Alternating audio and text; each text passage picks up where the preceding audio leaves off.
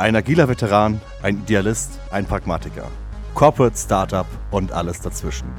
Willkommen zum agilen Wasserfall. Ich grüße euch. Hallo Elias. Hallo Andreas. Hallo Matthias. Hallo. So, und heute steigen wir mal ein in eines der Themen, die mich so gerne so, so interessieren, mit denen ich mich beschäftige. Und zwar, was ist eigentlich Qualität? Was ist eigentlich die Aufgabe von QA?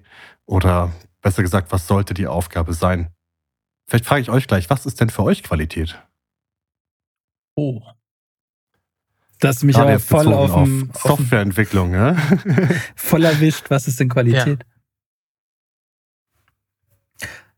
Ich glaube, das hängt schwer davon ab, wo, wovon wir reden. Also, du kannst jetzt sagen, Auto, da ist Qualität für mich, dass das alles richtig zusammengeschraubt ist und lange hält. Software dass vielleicht, das dass sie funktioniert. Ist, oder? Dass das Material gut ist, ist auch eine, ja. ein, ein ja. Qualitätszeichen. Vielleicht die Ingenieurskunst mhm. dahinter, auch wenn ich die nicht direkt sehen kann, aber es mhm. kann mir zumindest erzählt werden.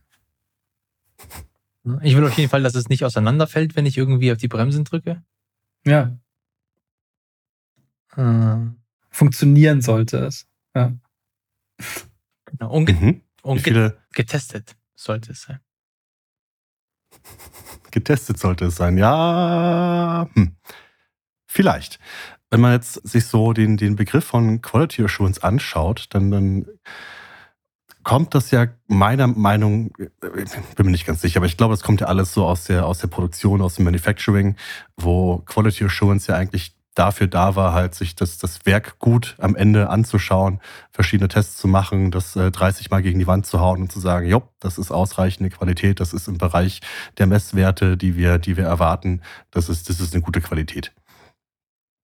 No.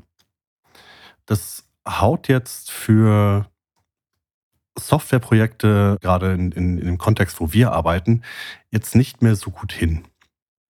Weil einfach der, der Aufwand ähm, zu groß ist, zu sagen, hey, ich, ich äh, gebe das Werkstück jetzt rüber an meine Quality Assurance und die kommt dann irgendwann zurück mit einer riesengroßen Liste an Bugs, äh, die wir dann nachbearbeiten müssen und retesten müssen und so weiter und so fort. Deswegen geht jetzt so eigentlich der modernere Ansatz, würde ich sagen, eher dahin zu sagen, ach, Bugtracking machen wir sowieso gar nicht mehr. Das ist vielleicht auch ein bisschen, du schaust schon so, was, wie Bugtracking machen wir nicht? Das ist, okay, das, das will ich noch äh, genauer hören, ja. Mhm. Also der, der, traditionelle Ansatz ist ja, wir, wir machen das wasserfallmäßig, wir haben dann irgendwie Spezifikationen, die dann später getestet werden. Da gibt es dann irgendwelche Testskripts und die werden runtergearbeitet. Danach gibt es dann ein, eine riesengroße Liste an Bugs, die dann wieder zurück ins Backlog wandern, die dann abgearbeitet werden müssen. Der hm, radikale, modernere Ansatz ist eigentlich, dass du Bugs gar nicht mehr trackst, sondern sagst, also entweder das ist ein kritischer Bug. Also sind alles Features. naja, ja. Also entweder, entweder ist es wichtig, dann machst du es sofort oder priorisierst es zumindest so, dass es im nächsten Sprint reinkommt. Ach so, okay, ja. Oder du haust es gleich weg, weil es schaut sich eh nie jemand an. Und dann, dann, dann fällt es so in die Sparte, das ist Inventory, das, das Waste, das bringt nichts. Also trackst du sie quasi nur auf eine kürzere Zeit. Also du, du schaust, dass du sie innerhalb von zwei, drei Wochen oder nächsten Sprint halt fertig äh, wieder, wieder gefixt bekommst und du baust keinen Backlog von Bug, Bugs auf. Ich meine, ich glaube, ich genau. glaube, jeder von uns war schon mal irgendwie in einem Projekt, wo es dann wo das Backlog übergequollen ist und dann irgendwie die Bugs von vor drei Jahren drin liegen. Und ja, da macht es natürlich Sinn, die nicht mehr zu tracken, weil wenn die da seit drei Jahren drin sind, dann ist die Wahrscheinlichkeit sehr hoch, dass sie da auch noch weitere drei Jahre drin sind. Ja, hier eine, eine kleine Geschichte. Bei Outscott24 war das, glaube ich, im Jahre 2011 oder 12 der Fall, dass, ähm, ich glaube, wir hatten 6000 Bugs oder so. Und irgendwann haben wir dann äh, entschieden, dass wir eine, also nicht wir, ich war da nicht, nicht Teil des, äh, des Teams, das es entschieden hat, da war ich noch zu jung, ähm, eine Bug-Insolvenz anzumelden und alle Bugs zu löschen. Ja, und dann bei Null anzufangen und dann halt quasi eine Zero-Bug-Policy ähm, einzustellen. Oder zu, zu verfolgen. Mhm. Klingt, klingt gut. Aber, äh, zu, aber Zero zu, Bugs, zu, Entschuldigung, aber Zero Bugs ist doch jetzt, also unmöglich. Hm. Also eine Frage an mich. Also Zero, ich glaube, das ist ein größeres Thema. Das können wir werden wir vermutlich noch anschneiden, denke ich mal, Andreas. Aber ich, ich glaube, es geht. Also du musst immer natürlich einen Zeitrahmen fest, festlegen. Ja, also Zero Bugs heißt, du schaust dir einen Bug an, du sagst, ist er kritisch oder ist er nicht kritisch? Muss ich ihn fixen oder nicht? Wenn ich ihn fixen kann, dann mache ich es sofort. Und wenn er nicht kritisch ist, dann lasse ich ihn halt gehen. Und er kommt, er kommt auf jeden Fall wieder. Es ist natürlich dann einfach, Zero Bugs zu haben, wenn die alle nicht kritisch sind. Ja, aber du entscheidest ja für dich selber, was ist kritisch. Also hat es einen, einen äh, Nutzer, äh, negative Nutzer-Experience, hat es, ist es vielleicht wirklich was Kritisches, was die Daten verändert, ähm, bricht es das Produkt und so weiter. Das sind alles natürlich ähm, Sachen, die du selber für dich definierst. Ist es kritisch, ja oder nein? Ich glaube, es ist ein Naming-Ding. Aber ja, können wir, können wir ja. gerne nochmal eine, eine Folge drüber machen, wie man, wie man mit sowas umgehen sollte. Ich glaube, wir kommen auch wirklich nochmal drauf. Ja, ich, ich, kann euch gerne meine Definition von Bug sagen. Mhm. Und zwar ist ein Bug für mich eine wahrgenommene Diskrepanz zwischen der erwarteten und der wirklichen Qualität. Und jetzt kommen wir wieder zurück, was ist eigentlich Qualität? Ansonsten macht die Definition jetzt wenig Sinn.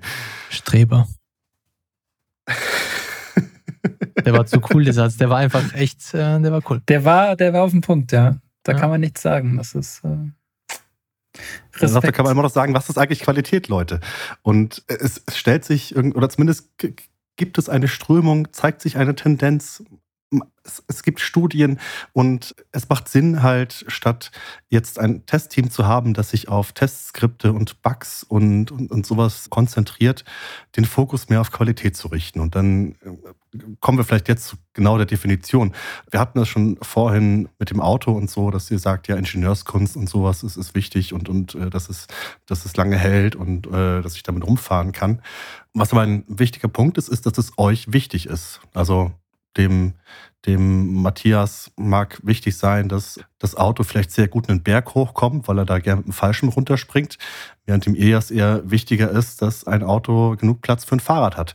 Genauso wie, ich weiß, wir hatten, ich hatte vor kurzem in einer anderen Diskussion das Beispiel mit dem, mit dem äh, Schreibtisch. Ne? Jemand kann dir einen Schreibtisch zeigen, der, der super verarbeitet ist, mit, mit Massivholz etc. etc. und ganz vielen Schubfächern und sowas. Wenn der nicht durch deine Tür passt, bringt dir der Schreibtisch gar nichts. Insofern bin ich, gehe ich so konform mit, mit der Definition von Qualität ist, Quality is, is value to some person that matters. Jetzt gehen wir mit der Definition weiter. Ne? Wert ist, äh, Qualität ist halt ein gelöstes Problem für, für eine Person. Für eine Person, die uns wichtig ist. Aber jetzt, jetzt wird das ja schwammig. Also, weil der Tisch kann ja doch qualitativ hochwertig sein, auch wenn er für dich keinen Wert erfüllt. Also du kannst ja trotzdem einen Tisch haben, der aus dem feinsten Holz gefertigt wurde von einem Schreiner, der seit vier Milliarden Jahren nur Tische macht in dieser Art und Weise. Und dann hat er ja, also der hat ja Qualität. Also der, der ist qualitativ hochwertig. Ja, ja, nur für dich ja, ja, das, hat, da, er, da hat er halt, er hat keinen Nutzen für dich, weil du ihn nicht einsetzen kannst. So wie die zwei Autobeispiele, die können ja trotzdem die beide dieselbe Qualität haben, nur der Nutzen ist nicht vorhanden. Ja, das, das ist das Problem, dass jetzt in unserem Umgangssprachgebrauch der Begriff Qualität eine andere Bedeutung hat. Jetzt, wenn wir über, über Quality Assurance und, und Softwareentwicklung reden, möchte ich gerne die Definition benutzen, Qualität ist Wert, ein gelöstes Problem, ein, ja, für, für jemanden über diesen jemanden können wir dann noch reden. Das heißt, ja, ein Tisch ist qualitativ hochwertig, würde ich im allgemeinen Sprachgebrauch auch so sagen. Aber wenn er keinen Nutzen für mich hat, wenn er nicht mein Problem löst, dann sage ich einfach, nein, das ist nicht die Qualität, die ich, die ich, die ich suche. Oder er hat vielleicht nicht die Qualitäten, die ich suche. Könnte man auch so sagen. Richtig, ja. Ich wäre jetzt eher da gewesen, dass ich gesagt hätte, okay, Qualität ist, wenn es für jeden für jeden, der das gleiche Ding in die Hand bekommt, das gleiche Erlebnis ist. Das heißt, wenn ich zwei Autos derselben, desselben Fabrikats habe oder zwei Tische desselben Fabrikats und die an zwei Leute gebe, dann ist das für die identisch. Das Gefühl, das Ding einzusetzen. Aber das, mhm. das wird schwierig, weil das ist ja auch ein bisschen, also da kommen wir wieder zu dem Punkt zurück, was Andreas gesagt hat. Was ist denn, also was ist für mich Qualität? Ja. Mhm. Gut, ja. So, so die, die gefühlte Qualität. Mhm. Wo, wo ich eher mitgehen würde und viel, bin, mal, bin mal gespannt auf Andreas Meinung ist, dass wenn ich zwei identische Teile habe, ja, die aus derselben Produktion kommen und ich als eine Person beide in die Hand nehme, dann möchte ich, dass beide dieselbe Qualität haben. Macht das mehr Sinn? Würde ich so spontan sagen, ja. Zwei Dinge, die gleich sind, sollten sich auch gleich anfühlen, oder? Ja, genau. aber Ansonsten wären sie ja nicht gleich. Ja. Da ist ein bisschen Tautologie dahinter, aber die, wenn wir jetzt über, über, über Softwareentwicklung und Quality Assurance reden und über Qualität, dann geht es uns darum, dass wir möglichst hohe Qualität, möglichst hohen Wert liefern wollen für die Leute, die uns wichtig sind. Und das ist jetzt wieder eine sehr Produktfrage, glaube ich. Ne? Wer, wer sind denn eigentlich unsere Stakeholder? Wer sind unsere User und unsere Customer und so weiter und so fort? Dementsprechend ist jetzt Qualität nicht irgendwie Pflichtenheft getrieben, wird nicht sichergestellt durch irgendwelche Testteams und Testphasen, sondern wirklich konkret auf den Nutzer, dessen Problem wir lösen wollen, ausgerichtet. Und eine Erkenntnis aus den, ja, aus, aus dem traditionellen Projektmanagement, die wir da gewonnen haben, ist halt, dass ja, Quality Assurance Phasen oder Spezialisten und ähm, dedizierte Tester nicht unbedingt gut für die Qualität sind. Weil sie zu engstirnig draufschauen, weil sie zu sehr also einseitig quasi aus ihrer Qualitätssicht draufschauen und zu wenig den Kunden im Fokus haben oder warum? Mm, wenn du jetzt aus ganz traditionellen äh, ähm, Geschichten kommst, wo ja, wo das quasi das Quality Assurance Team wirklich ein, ja, keine Ahnung, eine, eine menschliche Skriptabarbeitungsfabrik ist. Also ich sag mal, wenn du, wenn du jetzt hier so Beispiele hörst aus, aus der Spieleindustrie, ne, wo es dann ja. irgendwelche Sweatshops gibt, wo dann hunderte von Leuten sitzen, die irgendwelche Testskripts abarbeiten müssen und Bugs einstellen müssen. Das sind so Kontexte, wo einfach die, die Incentives, also die, ja, die, die, die Ziele von dem Development Team und dem Quality Assurance Team sich gegenseitig stören. Mhm. Zwar sind das so Kontexte, wo das Development-Team halt das Ziel hat, möglichst viele Features zu produzieren. In möglichst kurzer Zeit. Ansonsten machen die ihren Job nicht. Das heißt, um möglichst viele Features zu produzieren, lege ich nicht viel Wert auf Codequalität und ich teste meinen Code nicht. Sondern ich habe ja ein QA-Team, die machen das dann schon, weil deren Aufgabe ist es, möglichst viele Bugs zu finden. Mhm. Und das gibt dann halt irgendwie einen Teufelskreis. Da hast du einen ganz guten Punkt, weil so kam es mir, also ich habe in, in, ein paar Projekten mit QA-Abteilungen zusammengearbeitet und so kam es mir auch vor, dass du als Entwickler quasi nur dein, ja, du willst das Ding irgendwie geschippt bekommen und alles, was du als Feedback bekommst, ist ja quasi, oh, ist kaputt, ist kaputt, ist kaputt und dann, dann ist ja auch das immer schön, das Schönste ist ja dann, wenn Bugs vorpriorisiert kommen und jemand anders, der mit dem Produkt also nur indirekt was zu tun hat, sagt, ja, also das ist jetzt Prio Null alles. Das ist hochkritisch. Geil. ich liebe das. Ich liebe es. Also wir haben, wir haben mit einem, mit einem, ja, mit einer großen amerikanischen Firma zusammengearbeitet bei Pro7 damals und da war es dann sogar so, dass wir Bugs reported bekommen haben in, in der Software, die wir von ihnen integriert haben. Also sie wussten, dass sie den Bug haben, haben uns aber gesagt, ja, das ist bei uns kaputt. Das ist dann Prio 0. Super. Aber äh, ähm, ne, ne, also, Ein, ja. Ja, mach, frag, frag weiter. Ich, ich würde gleich, ich äh, frag ruhig, ich habe noch einen zweiten Punkt im Kopf, ähm, der, der, warum Tester schlecht sein können. Dann mach du das mal, weil ich habe eine, eine Frage, die geht dann vermutlich in eine andere Richtung. Okay. Zweiter Punkt ist das Sicherheitsnetz. Und zwar, selbst wenn jetzt die, die Zusammenarbeit jetzt nicht so dysfunktional ist, ist es immer noch ein Gefühl von, naja, ich kann ja irgendwie runterarbeiten. QA wird schon, wird schon, wird schon rausfinden, ob das so passt. Mhm. Ja. Und das ist halt, das führt halt, das hatten wir auch schon vorher mit den einzelnen Phasen, ne, dass wenn da Tickets vor und zurück wandern, das ist einfach Waste, man, man arbeitet in was anderem, plötzlich kommt dann irgendwie QA daher und sagt, hihihi, ich habe dein Feature kaputt gemacht. Was auch so ein Problem ist, dass manche Tester sich irgendwie als ich mache Dinge kaputt sehen. Weil das Ziel ist ja nicht, Dinge kaputt zu machen, weil das, das Ziel ist ja am Ende irgendwie ein wertvolles Produkt für den Kunden auszuliefern. Ich habe das Gefühl, du hast sehr viel und mit mir zusammengearbeitet. Aber die, die Sache mit dem Sicherheitsnetz verstehe ich. Also, das ist ja dasselbe wie mit einer Haftpflichtversicherung. Du bist halt super vorsichtig und wenn du dann halt quasi eine Haftpflichtversicherung hast, ist mir egal, ob ich das halt umhaue oder nicht. Weil bin ja sicher. Ne? Verstehe ja. ich. Was du eigentlich willst, ist Klar willst du, willst du, willst du testen und du möchtest auch Tester haben, aber du möchtest jetzt nicht, jetzt in unserem Kontext, wo wir sagen, wir machen hier agile Softwareentwicklung, möchtest du nicht irgendwie den, den, den, den Fokus des Testers auf Testen haben, sondern möchtest den Fokus auf Qualität. Du möchtest ein wertvolles Produkt für deinen Kunden ausliefern. Und das ist eine Geschichte, wo Tester und, und, und Developer, wenn man diese Unterscheidung machen möchte, weil ich würde sie nicht treffen. Ich würde sagen, Tester sind genauso Teil des Entwicklungsteams wie, wie die, die, die Programmierer und, und die Infrastrukturleute etc. Und das ist halt eine gemeinsame Aufgabe des ganzen Teams. Und da ist es vollkommen ausreichend, wenn du gut genug bist im Testen.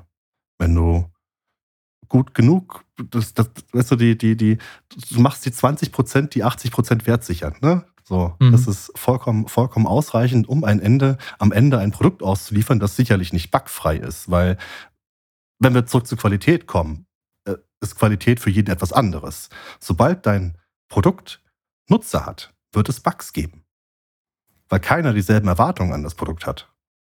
Das ist cool, weil, also, sorry für die kleine Exkursion, aber ein Kumpel von mir, die, die äh, machen gerade ein Startup auf und er meinte, weil sie halt noch keine Kunden haben, ja, dass das Produkt von ihnen, also Grapes, aktuell das sicherste Tool der Welt ist. Und das Beste, es hat null Bugs und null Security Issues. Es ist einfach. Weißt du was? Das Produkt habe ich auch. Das habe ich auch. Ja, irgendwo lokal auf dem. ja, richtig. Du hast es garantiert auch auf deinem Rechner laufen, Elias. Was denn? Irgendein Hello World Programm hast. Ja, ja, vermutlich, genau. Keine Bugs und keine Security. Ja. Das ist perfekt. Habe ich euch schon mal den, den habe ich euch schon mal den Link auf das No-Code GitHub-Projekt geschickt? Ja, das, das, das, das, das, sehr gut. Das, das, sicherste, das, der sicherste Code überhaupt. Schreibe nichts und deploye nirgendwo hin. Perfekt. Was ich da spannend finde, weil du hast es gerade weil ich glaube, ihr habt da den, den springenden Punkt eigentlich auch gefunden. So Qualität ist für jeden was anderes. Und Qualität, glaube ich, ist auch erst messbar, wenn du, wenn du Kunden hast. Und eigentlich geht es dir ja vor allen Dingen darum, den Qualitätsanspruch deiner Kunden gerecht zu werden. Das ist ja nicht mal dein eigener, sondern es ist das, was deine Kunden von dir erwarten. Ja, du kannst natürlich Annahmen treffen. Du kannst natürlich, wie du es halt bei der Product Discovery machst, ne, mit potenziellen Kunden reden, sagen, hey, stell dir mal vor, ich könnte dir das liefern, wie viel wärst du bereit dafür zu zahlen und wie stellst du dir vor, würde das funktionieren und, oder reicht es dir, wenn das bloß 90 Prozent verfügbar ist und so Dinge, die kann man ja im Vorfeld mal irgendwie abklopfen. Ja. Aber am Ende, klar, ist, ist der Fokus dann und da, da ist halt auch das Wichtige, dass, dass dieses Team, das das baut, möglichst nah am Kunden dran ist in irgendeiner Form. Sei es entweder durch direkten Kontakt und da können natürlich Tester dann auch irgendwie vorpreschen und sagen, hey, hier Real-User-Testing und so, ich, ich kümmere mich darum, etc., etc. Aber du musst entweder direkt am Kunden dran sein oder zumindest dann die Datenlage haben, zu sagen, welche, welche, nach welchen Signalen halte ich Ausschau, um zu sehen, ob meine Qualität besser oder schlechter wird. Dann kommen wir auch wieder zu diesem ganzen Shift Left of Testing, ne? dass du natürlich dann anstatt irgendwie ja anhand von Requirements irgendwelche Testscripts schreibst, schon ziemlich am Anfang halt der, der, der, der Feature-Entwicklung Anhaltspunkte definierst, durch die du halt sagst, das ist so messen, das ist unser Erfolg, so, so stellen wir, so sehen wir Erfolg. Und wie reagieren wir, wenn der Erfolg nicht kommt? Mhm. Wenn du jetzt ein kleines Produkt hast mit wenig Kunden, kannst du natürlich auch einfach in deinen Demos und, und, und so einfach mit denen reden. Wenn du ein großes Produkt mit vielen Nutzern hast, kannst du halt irgendwie datengetrieben sagen, das sind die Signale, wir möchten gerne, dass die Durchlaufzeit irgendwie 2% besser wird. Das wäre irgendwie ein Signal, das uns sagt, dass die Qualität besser geworden ist. Mhm. Jetzt, jetzt reden wir von, von großen Produkten, kleinen Produkten und da würde ich gerne mal eine Frage halt einwerfen. Wer testet denn? Also du hast vorhin gesagt, wir sind von diesen Teststrategien, äh, die es früher gab, nach Skripten und sowas weggegangen, aber wer testet denn jetzt? Wer, wer, wer, sind, wer sind denn die? dass wir einen Scrum Master raushängen und sage, es kommt drauf an. Testen, also die, es gibt da so eine Richtung der, bei Testern, die sagen also, um, wir testen, um irgendwie das Produkt zu evaluieren, um Informationen zu sammeln und an unsere Auftraggeber Informationen zu liefern, damit diese Entscheidungen treffen können. Das finde ich irgendwie zu kurz gedacht. Weil wenn ich in einem Team bin, auch meinetwegen mit Fokus auf Testing, dann habe ich ja, wie alle anderen Teammitglieder, auch einen Anspruch daran, dass dieses Produkt irgendwie performt und dass wir, dass wir was Tolles abliefern. Insofern hängt es halt davon ab, wo wir unsere größten äh, Risiken sehen. Und da, mhm. da gibt es dann verschiedene äh, Methoden, sowas wie Risk, Risk Storming oder sowas, nachdem man dann sowas wie, wie eine Teststrategie erarbeitet oder, oder halt das irgendwie in deine Definition of Done aufnimmt, wie genau wir das machen. Mhm. Einer der Hauptgründe, warum ich das gefragt habe, ist, weil es vor, vor vielen Jahren bei einer bei Immobilien Scout wurde die Entscheidung getroffen, dass das QA-Department nicht mehr, nicht mehr wichtig ist. Und die gesamte QA-Verantwortung ist dann in das, in das Development Team oder in, in die Development Teams gegangen. Es hat natürlich halt einen großen Aufruhr mit sich gebracht natürlich. Ja, also, oh, wir haben jahrelang mit QA gearbeitet, das lief ganz gut. Danach ist äh, QA weg gewesen, Entwickler waren verantwortlich. Dann geht natürlich erstmal die Qualität vermutlich nach, nach, nach unten. Ja, also vermutlich erhöhen sich dann die Bugs, weil man war ja gewohnt letzten Endes, dass man immer dieses Sicherheitsnetz hat. Netz hat. Wie siehst du das denn? Ich sehe das als einen guten Weg eigentlich, dass du sagst, im QA-Team lösen wir auf. Ich sehe es als einen schlechten Weg, die Leute zu entlassen und wegzuschicken. Was du brauchst, ist kein, keine Tester, was du brauchst, ist Quality Coaches. Was du brauchst, ist Leute, die ins, ins, ins Entwicklungsteam gehen, sich mit den Entwicklern zusammensetzen und gemeinsam im Pair-Programming das heißt Pair-Programming oder Pair-Testing, sich die, die Dinge anschauen, die da gebaut werden oder, oder mithelfen, irgendwie TDD oder sowas zu machen oder bei der, bei, bei ja, oder die Developer äh, unterstützen dann die Quality Coaches beim, beim Erstellen von automatisierten Test-Frameworks und so Dinge. Also den Leuten ganz die Skills unter den Füßen wegzuziehen, ist keine gute Idee. Richtig Kann auch funktionieren, gut. klar, aber ja. ja. Richtig gut, muss ich sagen. Also, das höre ich so auf diese Art und Weise das allererste Mal, ja, dass man Quality Coaches hat und sowas. Finde ich top. Und ihr kennt mich, ich liebe es. Ich Aber du liebst nicht Andreas, du liebst nur die Idee. Verstanden. Andreas liebe ich schon lange. Ich meine, ähm, hallo? hallo? Hallo? Das ist jetzt das elfte Jahr, ne? Also ich liebe ja, ihn schon lange. Richtig. Nee, finde ich auch ja, spannend, deswegen, weil habe ich, hab ich so auch noch nie gehört mit Quality Coaches. Würde aber vollkommen Sinn machen, ja. Ich weiß nicht, ob ihr, ob ihr schon mal von den Modern Testing Principles gehört habt. Das, das, das könnt ihr mal googeln. Interessanterweise geht es da weder um Testing und die sind auch nicht sehr modern, aber da geht es halt genau um diese Punkte, dass wir sagen, Qualität, unser, unser Hauptziel ist, das Business zu unterstützen und den Kunden. Das, das bedingt sich ja beides, weil wir unterstützen die Kunden, weil die unser Business unterstützen und so weiter, damit wir später Kunden besser unterstützen können, etc. Aber dass da, ja, Testen jetzt nicht so die, die, die Rolle spielt, sondern halt eben genau das zu tun, um halt sicherzustellen, dass unsere Kunden ihr Problem gelöst bekommen und unser Business weiter existiert. Mhm. Das heißt, wenn ich das jetzt zusammenfasse, ist das, was du sagst, Qualität ist erstmal so für ein Team so ein Mindset-Ding auch, dass man